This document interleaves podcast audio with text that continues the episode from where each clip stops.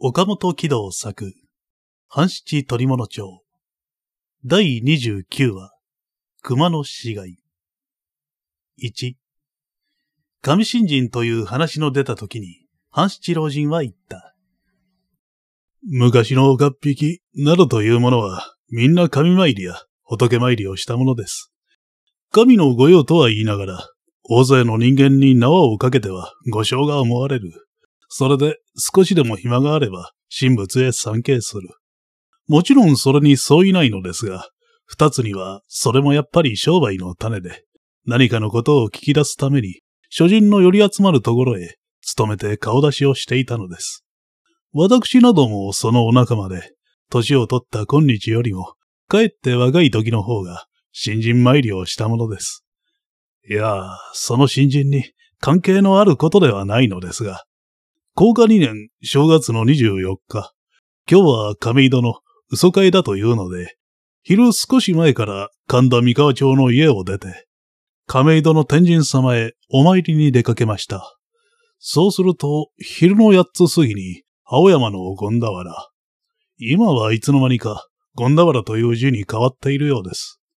の、武家屋敷から火事が始まったんです。この日は朝から強い北風で、江戸中の砂や小砂利を一度に吹き飛ばすというような物騒な日に、入に行くとまた、赤い風が吹き出したのだからたまりません。たちまちにそれからそれへと燃え広がる始末。しかし、初めのうちは亀戸の方でもよくはわからず、どこか山の手の方角に火事があるそうだくらいの噂だったのですが、ともかくも、この大風に燃え出した日は、なかなか容易に静まる気遣いはないと思ったので、亀戸からすぐに引っ返してきたのは、夕七つ半を過ぎた頃でしたが、もうその頃には、青山から麻布の空が一面に真っ赤になっていました。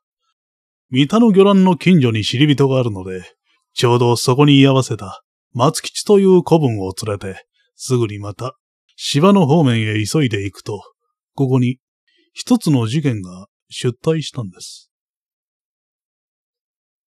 前にも言う通り、この火事は青山の権田原から始まって、その近所一円を焼き払った上に、さらに麻布へ飛んで、一本松から鳥居坂、六本木、竜土のあたりを焼き尽くして、芝の三田から日本への木、伊皿子、高輪まで燃え抜けて、夜の犬の時を過ぎる頃に、ようよう静まった。今日の時間にすれば、わずかに6時間くらいのことであったが、何分にも日の足が早かったので、消防の町数は126課長という大化になってしまって、半七が三田へ駆けつけた頃には、知り人の家などはもう塔に灰になっていて、その立ち退き先も知れないという始末であるので、江戸の火事に慣れきっている彼もあっけに取られた。バカに火の手が早く回ったな。やい、松、これじゃしょうがねえ。今度は高輪へ行け。伊豆屋へ見舞いに行くんですか、松吉は言った。この分じゃ、見舞いの挨拶ぐらいじゃ済むめ。火の粉をかぶって働かなけりゃなるめよ。高輪の伊豆屋弥平は同じ仲間であるから、半七はそこへ見舞いに行くつもりで、さらに高輪の方角へ駆け抜けて行くと、日はもうすっかり暮れ切って、暗闇の空の下に真っ赤な火の海が一面にゴーゴーと湧き上がっていた。二人は濡れ手ぬぐいに顔を包んで、尻はしょりの旅裸足で、ともかくも高輪の大通りまで出てきたが、もうその先は一足も進むことができなくなった。何分にも風の勢いが強いので、飛び火はそれからそれへと燃え広がって、後ろが焼けていたかと思ううちに、二三丁先がもういつの間にか燃えているので、前後を包まれて逃げ場を失った類勝者は、風と火に追いやられて、海辺の方へ、よんどころなく逃げ集まると、その頭の上には火の粉が容赦なく降りかかってくるので、ここでも逃げ惑って海の中へ転げ落ちた者が幾百人と伝えられている。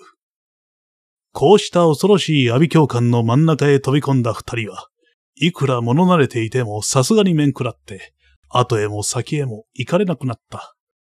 うっかりしていれば自分らの眉へも火がつきそうなので、二人は火の粉の雨をくぐりながら互いの名を呼んだ。松、気をつけろよ。親分、とてもいけませんぜ。伊豆屋まで行き着くのは命がけだ。第一、これから行ったって間に合いませんぜ。そうかもしれねえ。と、半七は言った。間に合っても、合わねえでも、せっかく来たもんだから、ともかくもそこまで行き着きてえと思っているんだが、どうも難しそうだな。怪我でもするとつまらねえ。もういい加減にしましょうよ。伊豆屋の見舞いなら、これからうちへ引っ返して、握り飯の支度でもさせた方がようござんす。どうせ湿った後でなけりゃ、いがれやしません。そういううちにも、雪崩を打って逃げ惑ってくる反響乱の人々に押されて揉まれて、二人も幾度か突き焦がされそうになった。火は大通りまで燃え出して、その熱い息が二人を蒸してきたので、半七ももう諦めるより他はなかった。じゃあ松、もう帰ろうよ。帰りましょう。松吉もすぐに同意した。ぐずぐずしていて、煙に曲がるでもした日には助からねえ。二人は方角を変えようとして、本芝の方へ振り向く途端に、わっという叫びが、またにわかに激しくなって、逃げ惑う人なだれが、二人を押し倒すように崩れてきた。親分、危のうがすぜ。てめえもしっかりしろ。群衆に揉まれて、二人は四五軒も押し戻されたかと思うときに、大きい獣が自分たちのそばに来ていることを発見した。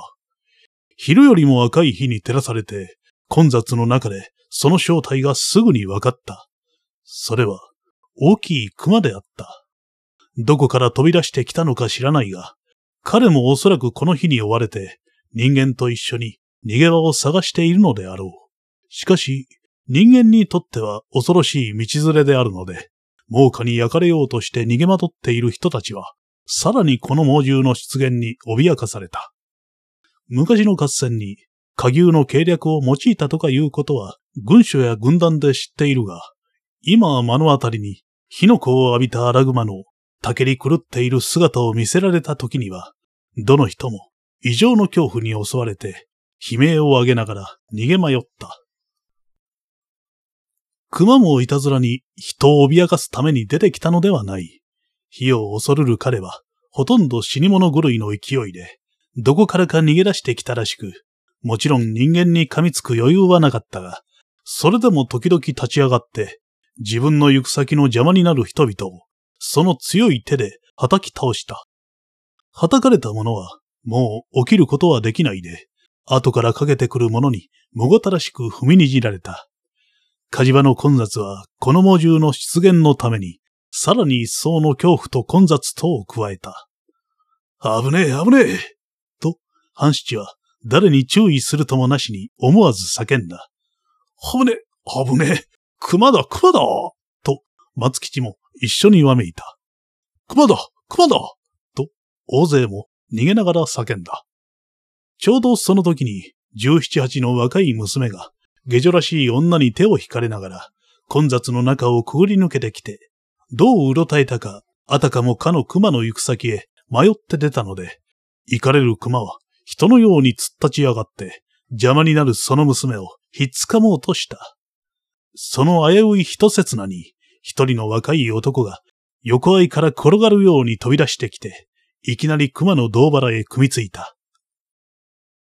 彼はいくらかの心得があると見えて、自分の頭を熊の月の輪あたりにしっかり押し付けて、両手で熊の前足を掴んでしまった。しかも、熊の強い力で振り飛ばされてはたまらない。彼は大地に手ひどく叩きつけられた。それは実に一瞬間の出来事であったが、彼が身を盾にして熊を遮っている暇に、娘も下女も避難を逃れた。そればかりでなく、熊は何者かに真っ向を切られた。続いてその急所という月の輪を切られた。それは二人の武士の仕業で、いずれも刀を抜きひらめかしていた。彼らは熊の倒れたのを見届けて、そのままどこへか立ち退いてしまった。この二人は、西国のある範疇の親子連れだそうです。と、半七老人はここで宙を入れた。後にそのことが聞こえたので、殿様からご褒美が出たと言います。何という人たちだか、その名は伝わっていませんが、兵隊橋の落ちた時に刀を抜いて振り回したのと同じような手柄ですね。2、熊は殺されてしまったが、それを遮ろうとしたかの若い男は、そこに倒れたままで、なかなか起き上がりそうにも見えなかった。売っちゃっておけば、大勢に踏み殺されてしまうかもしれないので、半七はすぐに駆け寄って、彼を抱き起こすと、松吉も寄ってきて、ともかくも、彼を混雑の中から救い出した。親分、どこへ担ぎ込みましょう？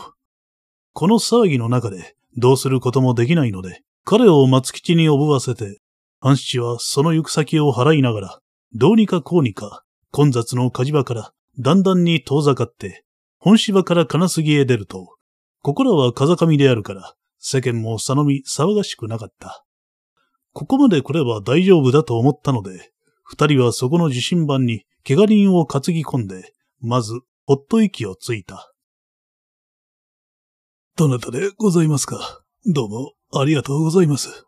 と、松吉の背中から下ろされた男は礼を言った。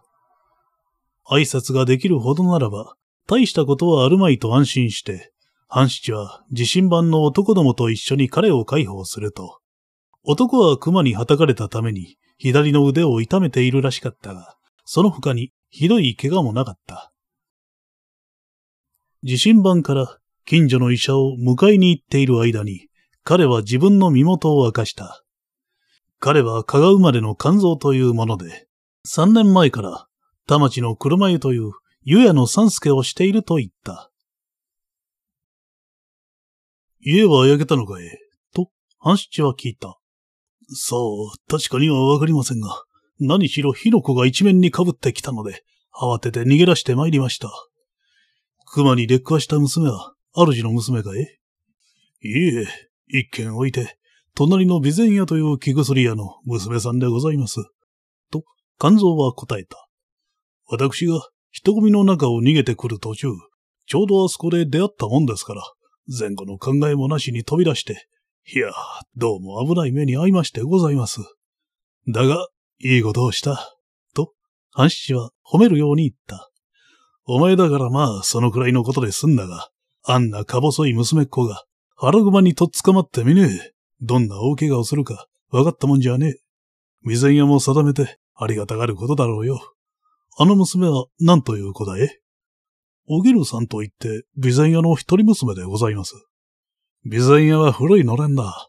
そこの一人娘が、熊にやられるところを助けてもらったんだから、向こうじゃ、どんなに恩に来てもいいわけだ。こんなことを言っているうちに、医者が来た。医者は肝臓の痛みどころを診察して、左の肩の骨を痛めているらしいから、なかなか手軽には治るまいと言った。しかし、命に別用のないことは医者も受け合ったので、半七は後の始末を受信版に頼んで帰った。明くる朝、半七は再び松吉を連れて高輪へ見舞いに行くと、伊豆屋の家は果たして焼け落ちていた。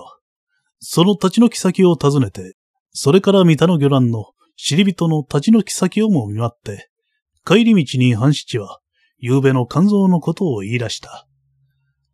あれからどうしたかと噂をしながら、二人は田町へ行ってみると、車湯も備前屋も本芝寄りであったので、どっちも幸いに焼け残っていた。半七はまず車湯を訪ねて、肝臓のことをお上に聞くと、彼は地震盤で医者の手当てを受けて、左の腕を巻いて帰ってきたが、痛みはなかなか去らないので、夕べからそのまま寝ているとのことであった。備前屋から見舞いにでも来たかい半七は重ねて聞いた。いいえ、一度も訪ねてこないんです。と、湯屋のおかみは不平らしく訴えた。ねえ、お前さん。備前屋もあんまりじゃありませんか。あんな大きな屋台骨をしていながら、自分のうちの一人娘を助けてもらった。いわば命の親の肝臓のところへ、一度も見舞いに起こさないというのは、あんまり義理も人情も知らない仕方じゃありませんか。それは肝臓に対する不義理不人情ばかりでなく、主人の自分に対しても礼儀を知らない仕方ではあるまいかと、お上は憤った。それも筆境は、こっちが女主人であると思って、備前屋では、おそらく馬鹿にしているのであろうという、女らしいひがみ混じりの愚痴も出た。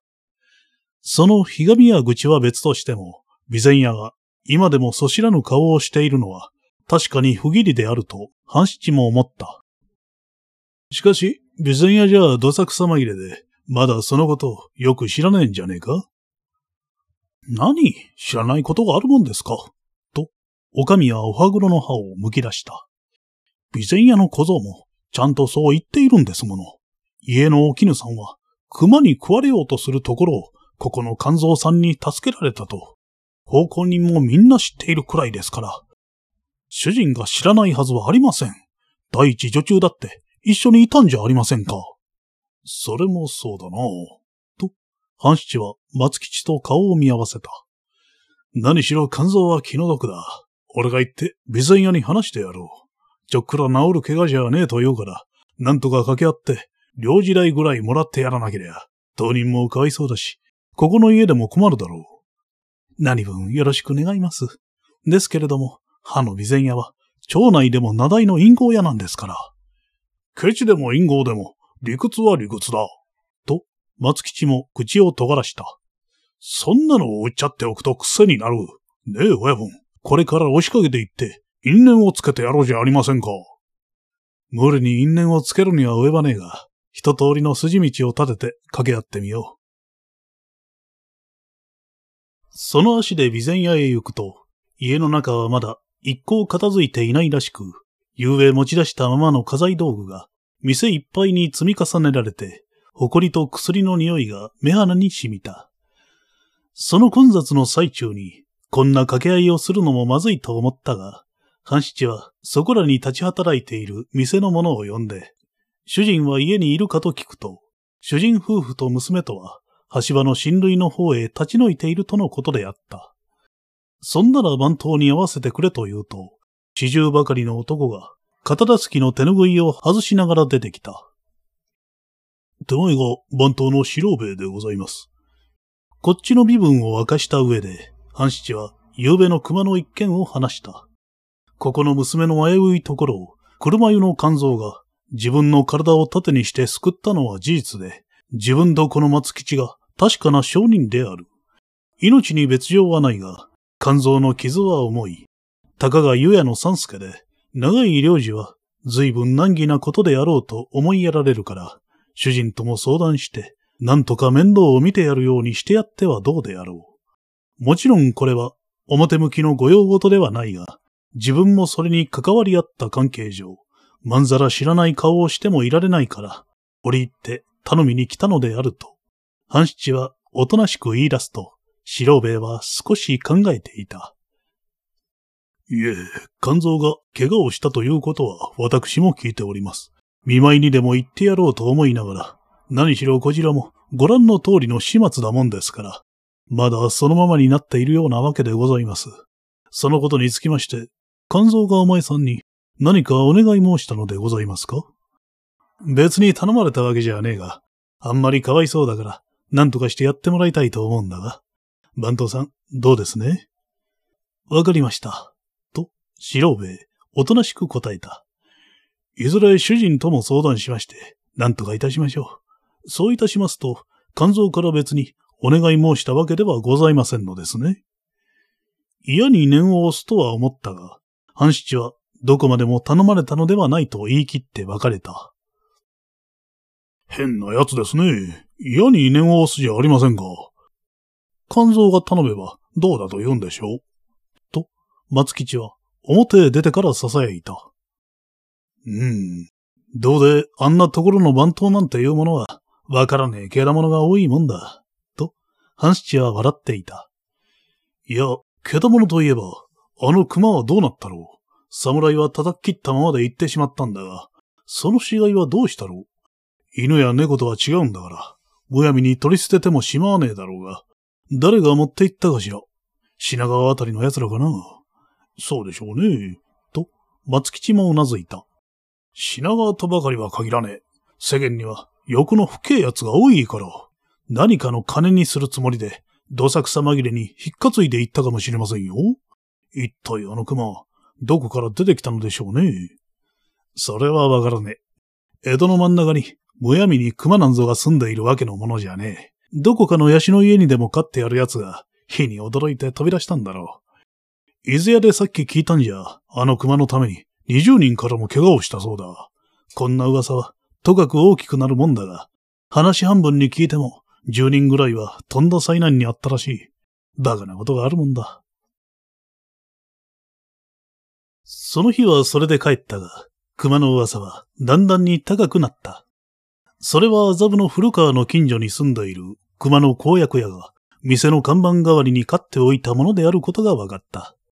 公約屋は親父と娘の二人暮らしで自分のこのようにその熊を可愛がっていたが、火事の騒ぎで逃がしたのであった。店は焼かれる。看板の熊には逃げられる。おまけにその熊が大勢の人を傷つけたというので、親子は高難を恐れて、どこへか影を隠したと伝えられた。しかし、その熊の死骸はどうなったかわからなかった。三。それから二三日の後に、備前屋では車湯の肝臓に重量の見舞い金を送ったということを、半七は聞いた。夫婦や娘たちは、橋場の親類から戻ってきたが、娘のお絹は、火事の騒ぎにあまり驚かされたので、その以来は、どうも気分が悪いと言って床についている。そうして、時々熱の加減か上ごとのように、晴れ、熊が来た、などと口走るので、家内の者も心配しているとのことであった。その時代では、大金という重量の見舞い金をもらって、領事がよく行き届いたせいか、肝臓の腕の痛みどころも、だんだんに良くなるという噂を聞いて、半七も陰ながら喜んでいた。そのうちに今年の春も慌ただしく過ぎて、初月を売る4月になった。その月の晴れた日に、肝臓が新しい合わせを着て、神田三河町の半七の家へ先頃の礼を言いに来た。どうだね？もうすっかりいいかい？と、半七は聞いた。ありがとうございます。おかげさまで、もうすっかりと治りました。その説はいろいろご心配をかけまして、恐れ入りました。おかみさんも、くれぐれもよろしく申してくれと言っておりました。何しろ、早く治ってよかった。と、半七も嬉しそうに言った。時に、備前屋の娘はどうしたね？その後、病みついているとかいう噂だが、そうでございます。一時は、なんだかブラブラしていて、時々に熊が出るとか言って騒ぐので、親たちも困っていたそうでございます。備前屋は店の大きい割合に奥が狭いので、もう一度、橋場の離れ座敷を借りて、そこでゆっくり養生させようか、などと言っていたそうですが、この頃はだいぶいいとか言いますから、どうなりますか？なるほど、それは困ったね。と、半七は眉を寄せた。せっかくお前に助けてもらっても、後がそれじゃ何にもならねえ。しかし、そういう病気じゃ、むやみに薬を飲んでもいけねえ。どこか閑静なところへ行って、ゆっくりと気を落ち着けていたら自然に治るだろうよ。そうかもしれません。肝臓は繰り返して礼を言って帰った。最初から深くも気に留めていなかったので、備前屋の娘の噂も、いつか半七の記憶から消え失せてしまった。その月末に、半七は三田の方角へ行ったついでに、高輪の伊豆屋へ久しぶりで訪ねると、焼けた家は新しく建て直ったが、主人の野兵は風が元で寝込んでいた。彼は半七の顔を見て喜んだ。ああ、三河町、いいところへ来てくれた。実は少しご用事があるんだが、何しろこの始末で動きが取れねえ。と言って、若え奴らにばかり任せておくのも不安心だと思っていたところだが、どうだろう？俺の代わりに采配を振って、若え奴らを追い回してくれねえか？そこで、その御用というのはどんな推移だね。友地の備前屋という気薬屋の娘が殺されたのだ。備前屋の娘が殺された？と、半七も少し驚かされた。そこで、その相手は誰だかわからねえのが。野兵の説明によると、備前屋のお絹の死骸は、高輪の海端に横たわっていたのであった。海へ投げ込むつもりで引きずってゆくと、あたかもそこへ人でも通り合わせたので、慌ててそのままに捨てていったらしい。彼は鋭い刃物で、胸をえぐられていた。この頃までブラブラ病のようなありさまで、毎日寝たり起きたりしていた彼が、床を上げてからまだ幾日にもならないのに、どうして夜中に家を抜け出したのか。そして何者に殺されたのか。もちろん誰にも想像はつかなかった。ところで、お前に見せるものがある。と、野兵は布団の下から紙に包んだものを出した。これをまず鑑定してもらえて。毛玉らしいな。と、半七はその紙包みを開けてみていった。犬や猫じゃなさそうだ。何の毛だろう。この間の熊が半七の胸にふと浮かんだ。その獣の毛が五六本、死んだ娘の右の手に掴まれていたというのを聞いて、彼はしばらく考えていた。それは古文の彦の野郎が何かの手がかりになるだろうというので、剣士の来る前に死骸の手からそっと取ってきたんだ。あいつはなかなかすばしっこいやつよ。どうだい、三河城。何かのお役に立ちそうなもんじゃねえか？うん。これはお手柄だ。これを手がかりに、なんとか工夫してみよう。彦八という若い手先は、親分の枕元へ呼びつけられて、半七の前で、備前屋の娘の死に様を、もう一度詳しく話せと言われた。野兵の言う通り、彼はなかなかすばしっこそうな男で、その報告はすこぶる要領を得ていたが、何分にも自分が現場を見届けていないので、半七にはなんだかくすぐったく感じられた。しかし、備前屋の娘の手に残っていた獣の毛が、確かに熊の毛であるらしいことが少なからぬ興味を引いた。彼はここで昼飯の地層になって彦八を連れて伊豆屋を出た。親分、何分ご指図を願います。と、彦八は女才なく言った。いや、心はお前たちの縄張り打ちで、俺は一向のボンクラだ。まあ、よろしく頼むぜ。差し当たり、どこへ行こうかと思ったが、半七はまず備前屋を訪ねて、何かの手がかりを探り出そうと、田町の方角へ急いで行くと、途中で25、6の男にすれ違った。男は、彦八に挨拶して通り過ぎた。あの野郎はどこのやつだい？と、半七は彦八に小声で聞いた。六三郎と言って、小博口を打っているヤクザな野郎ですよ。六三郎。粋な名前だな。その六三郎にお園が用があると言って、しょっぴいてきてくれ。いや、冗談じゃねえ。御用だ。御用と聞いて、彦八はすぐに駆け戻って、六三郎を引っ張ってきた。4月の末になっても、まだ満足に移り替えができないらしく、彼は汚れた女物の合わせを着ていた。ケチな野郎だと高をくぐって、半七はいきなり落としつけた。やい、六、てめえ不定ことをしやがったな。まっすぐに白状しろ。へえ、なんでございます？ええ、知らくれるな。てめえのエリック首にぶら下がっているのは何だ?千住観音の上張りじゃあるめ。よく見ろ。六三郎の襟には何かの黒い毛が二本ほど引っかかっていた。彦八も初めて気がついてよく見ると、それは備前屋の娘の手に残っていたのと同じものであった。それを発見すると、彦八はにわかに目を光らせて、彼の腕をひっつかんだ。なるほど。親分の目は早い。さあやろう。神妙に申し立てろ。まあ待て。と、半七は制した。なんぼこんな野郎でも、お笑いで戦議もなるめ。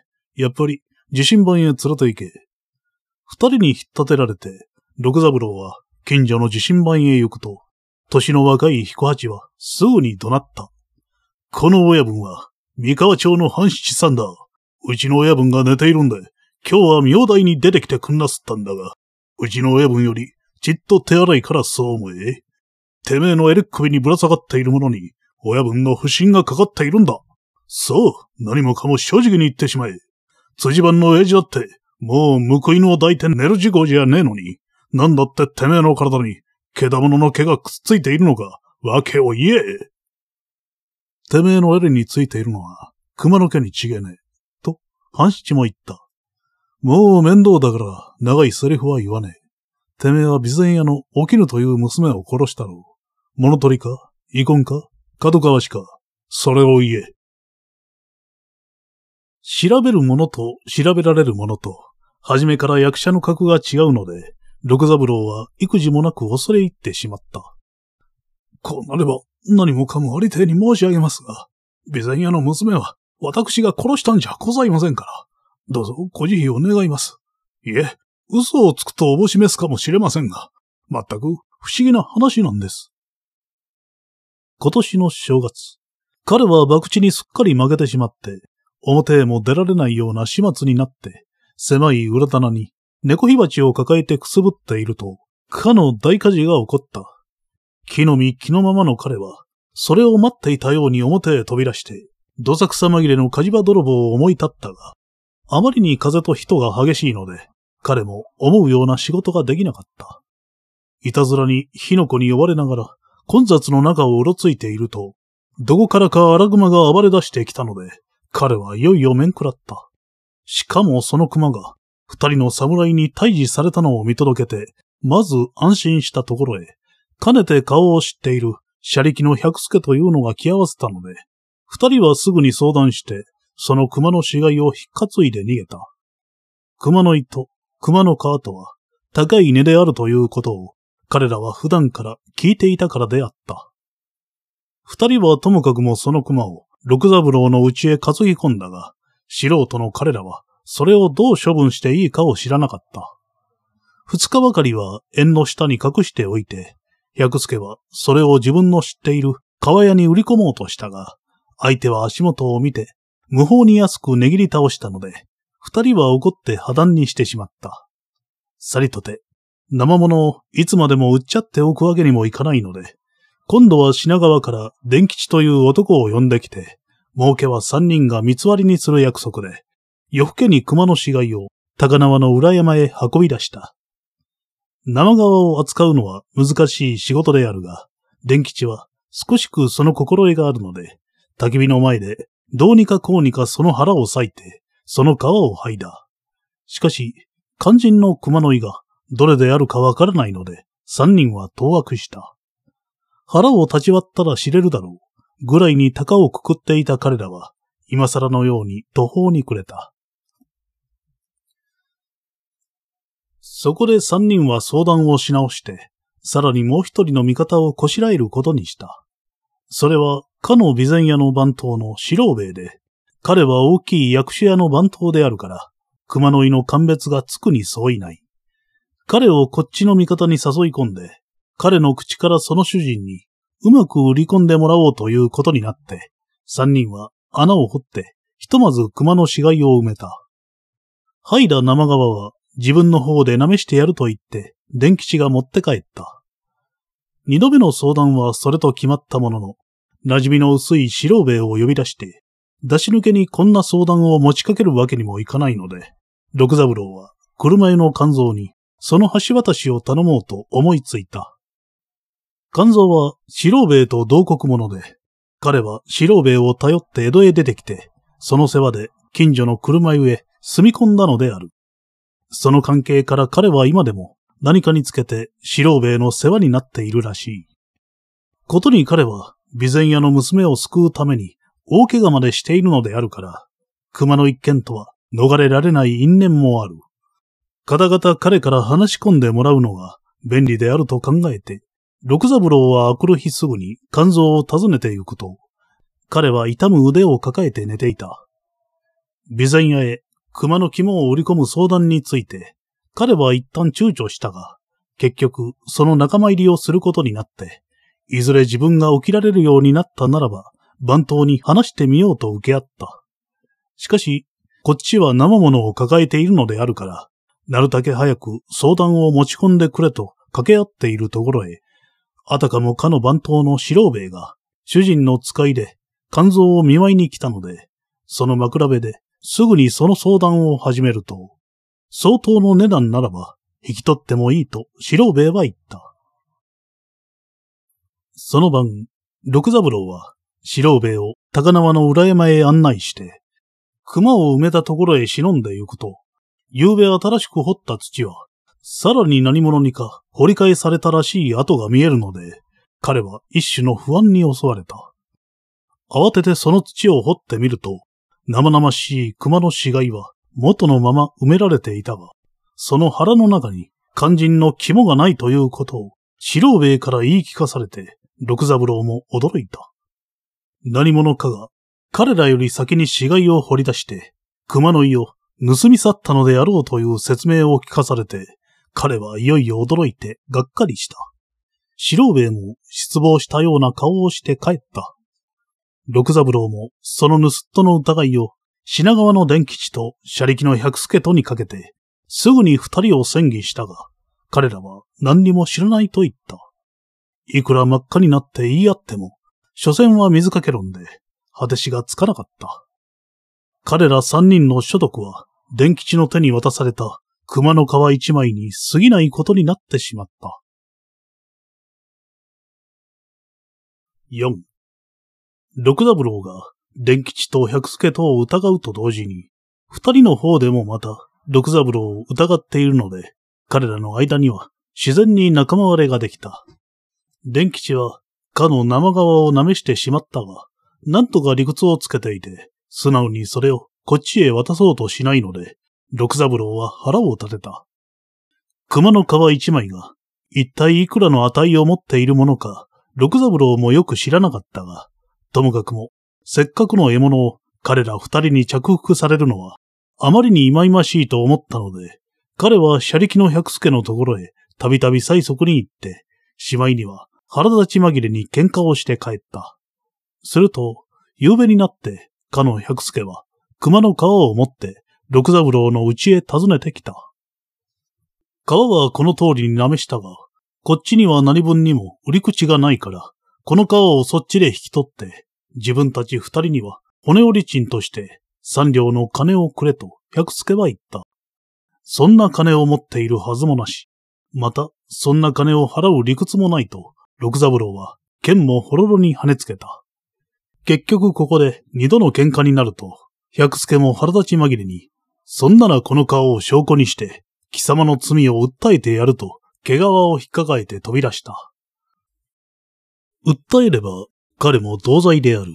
よもやそんな無鉄砲な真似はしまいと思いながらも、根がそれほど大胆者でない六三郎は、なんとなく不安心にもなって、彼の後から続いて飛び出した。高輪の海辺で追いついて、彼は百助を引き戻そうとすると、百助はおそらく脅し半分であろう。無理に振り切って行こうとするので、二人は夜の海辺で掴み合いを始めた。何しろ、証拠物の毛皮を取り戻してしまおうと焦って、六三郎は彼の手から一旦それを奪い取ると、百助がまた取り返した。取ったり取られたりして争っているうちに、二人は毛皮をそこへ放り出して、死に身のむしり合いになった。こうして、二人が夢中でむしり合っている最中に、後ろの方で突然に、女の悲鳴が続けて聞こえたので、彼らもびっくりして見返ると、一人の女がそこに倒れていた。喧嘩もしばらく中止になって、二人はともかくも、その女を引き起こそうとすると、彼女はあたかも、かの毛皮の上に倒れていて、おそらく苦痛のためであろう。片手は熊の毛を強く掴んでいた。さらによく見ると、その女の胸のあたりには、暖かい生血が流れ出しているらしいので、二人はまた驚かされた。百助は、高難を恐れて、まず逃げ出した。六三郎も一緒に逃げかけたが、何かの証拠になるのを恐れて、また慌ただしく引っ返してきて、女の手からその毛皮をもぎ取って逃げた。お絹と六三郎と熊野家との関係はこれで分かったが、お絹を殺した下手人は分からなかった。六三郎は全く知らないと言い切った。その申し立てに偽りがありそうにも見えないので、六三郎は単に火事場稼ぎとして大番屋へ送られた。血に染みた毛皮は六三郎の家の縁の下から発見された。さて、ドイツがお絹を殺したか、と、半七も考えた。ともかくも、備前屋へ行って声をかけると、番頭の四郎兵衛は、青ざめた顔をして出てきた。半七はまず、娘の悔やみを言ってから、彼の家出や下手人について、何か心当たりはないかと聞くと、四郎兵衛は一向に心当たりがないと答えた。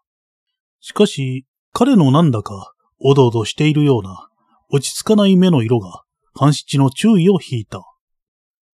ここのお店には内風呂があるんですか？と、半七はまた聞いた。ございます。店の者は車ゆえ参りますが、奥では内風呂に入ります。この頃に、風呂の傷んだことはありませんかえ？よくご存知で。と、白兵衛は相手の顔を見た。風呂が古いもんですから、時々に損じまして困ります。昨夜の暮れにも一度損じまして、それから四五日前にもまた損じましたが、出入りの大工がまだ来てくれないので困っております。風呂が傷んでいる間は、多くの人たちも車湯へ行くんでしょうね。はい、読んどころなく、町内の銭湯へ参ります。これだけのことを確かめて、半七はさらに車湯へ行った。釜前に働いている肝臓を呼び出して、彼は小声で言った。おい、この間はありがとう。時に少し用があるから、そこまで一緒に来てくれ。へえ、どちらへ？どこでもいい。当分は帰られねえかもしれねえから、おかみさんに糸まごいでもしていけ。肝臓の顔色は、たちまち灰のようになった。半七に引っ立てられて、地震盤へ行く途中も、彼の足はほとんど地につかなかった。彼は時々に目を上げて、青空をじっと眺めていた。この間、お前にもらった東も綺麗だったが、備前屋の娘も綺麗だったな、と、半七は歩きながら言った。肝臓は黙っていた。あの娘には色でもあるかい？存じません。知らねえことがあるもんか。半七は嘲笑った。橋場の親類のうちにいるじゃねえか。熊が出るなんて、つまらねえ上事を言って、娘はもう一度、橋場へやってもらおうという算段だろう。火事場が取り持つ縁とは、とんだ八百屋お七だ。自分の家へ火をつけねえのが見つけ物よ。また、その味方になるふりをして、誘い出す奴も誘い出す奴だ。肝臓は、やはり黙ってうつむいていた。去年の暮れに、備前屋の内風呂が傷んだので、娘はお前の家へ来たそうだな。と、半七はまた笑った。その時に、お前が背中を流してやったが、器量はよし、年頃の箱入り娘の肌触りは、また格別だからな。とんでもねえ、久米の千人が出来上がったものだ。なるほど命がけで、荒熊にむしりつくのも無理はねえ。せっかく助けた娘は、橋場へ行っている間に、向こうで男ができてしまった。家へ帰っても、やっぱり橋場が恋しいので、毛病を使って熊が出るなんて騒いでいる。しかし、その計略がうまく運ばないので、娘も一人でじれ込んでいるうちに、内風呂がまたいたんだ。ねえ、そうだろ？うそこでまた、お前の湯へやってくると、久米の三人が背中をこすりながら、うまい相談を持ちかけた。私が、橋場へご案内しましょうとかなんとか、親切ぶって言ったもんだから、若え娘は、後先見ずに騙されて、夕べそっと家を抜け出すと、外に待っていた奴があって、それから先は俺も知らねえ。おい、肝臓、俺にばかり喋らせて、なぜ黙っているんだ前座はこのくらいで引き下がるから、あとは真打ちに頼もうじゃねえが。背中をポンと叩かれて、肝臓は危なく倒れかかった。ここまでこぎつければ、この話も大抵おしまいです。と、半七老人は一息ついた。肝臓の白状によると、前の年の暮れに、備前屋の娘の綺麗な肌を見た時には、まだどうしようというほどの煩悩も起こらなかったのですが、火事の後片付けの寸まで、娘は橋場の進路へ立ち退いているうちに、そこの店の若い者と出来合ってしまった。何にも知らない親たちは娘の毛病を心配して、もう一度橋場へやろうかと言っていたが、やっぱりそのままになっていると、店の者のうちにどこからどうして聞き出したのか、橋場の一件を知っている者があって、それが男湯へ来た時に肝臓にうっかり喋ったので、肝臓は急に気を悪くした。そこへちょうど風呂がまた壊れて、娘が車湯へ入りに来たので、肝臓はもうたまらなくなって、その背中を流しながら、うまく誘い出したんです。娘は一人で女湯へ来たんですか？と、私は聞いた。いいえ、一人じゃありません。女中が一緒についてきたんですが、こいつがザグロ口の中で、町内の人と何かおしゃべりをしている間に、肝臓がこっそりと娘の耳へ吹き込んでしまったのです。娘ももうちっと毛病を使っていれば、何にも間違いはなかったのかもしれませんが、陽気もだんだん暑くなってくるので、もう我慢ができなくなって、うっかり車湯へ出て行ったのが運の月です。橋場へ案内してやると嘘をついて、夜更けに娘を誘い出して、肝臓は品川にいる自分の友達の家へ連れ込もうとしたんですが、橋場と品川ではまるで方角が違うので、なんぼ世間知らずの娘でも、少し変に思ったらしく、途中でぐずぐず言い出したので、肝臓もだんだんじれ込んで、無理無抵に娘を引きずっていこうとすると、娘はいよいよ怖くなって、声を上げて逃げ出すという始末。いや、こうなると恐ろしいもので、肝臓はもうのぼせてしまったんです。もし言うことを聞かない時には、脅かして手ごみにするつもりで、隠して持っていた小刀をいきなり抜いて、いっそ一思いにと娘の胸をえぐってしまった。